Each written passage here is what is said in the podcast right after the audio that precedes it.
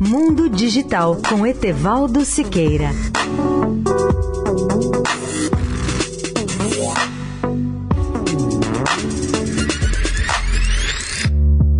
Olá, ouvintes da Eldorado. Eu tenho paixão por museus de tecnologia. Vou dar aqui o exemplo daquele que é, a meu ver, o maior e melhor museu de tecnologia do mundo. Ele se chama Museu de Ciência e Indústria e está situado na cidade de Chicago, nos Estados Unidos. Se você tiver a oportunidade de visitar essa cidade, não perca a oportunidade de conhecer o Museu de Ciência e Indústria. Ele tem uma característica única. Tudo ali funciona e tudo pode ser tocado ou posto em atividade. Com assistência assistência de guias, você aprende algumas leis básicas da física, você gira o disco de Newton e todas as cores se misturam e formam um branco. Olha através de microscópios, faz funcionar um dínamo de gerador elétrico, toca em válvulas eletrônicas, liga rádios e televisores pioneiros e até computadores antigos. Para visitar o Museu de Ciência e Indústria de Chicago com maior proveito, você precisa passar pelo menos um dia inteiro lá. Para mim, a vedete do museu é o submarino alemão U-505, que foi capturado na Segunda Guerra Mundial. E notem, depois de ter sido exibido em Nova York em 1946, o submarino foi rebocado em sua viagem até Chicago, depois de passar pelo Canal de São Lourenço e de cruzar os lagos de Ontário, Erie e Huron até o lago de Michigan e chegar ao museu por um túnel especialmente construído para a sua travessia. Você pode visitar o submarino ver como viviam, por exemplo, soldados alemães ou marinheiros dentro dessa máquina de guerra, olhar pelo periscópio, entrar nas cabines, tocar nos objetos, ver as camas onde dormiam seus ocupantes. Eu gostei tanto do Museu de Ciência e Indústria de Chicago que já o visitei quatro vezes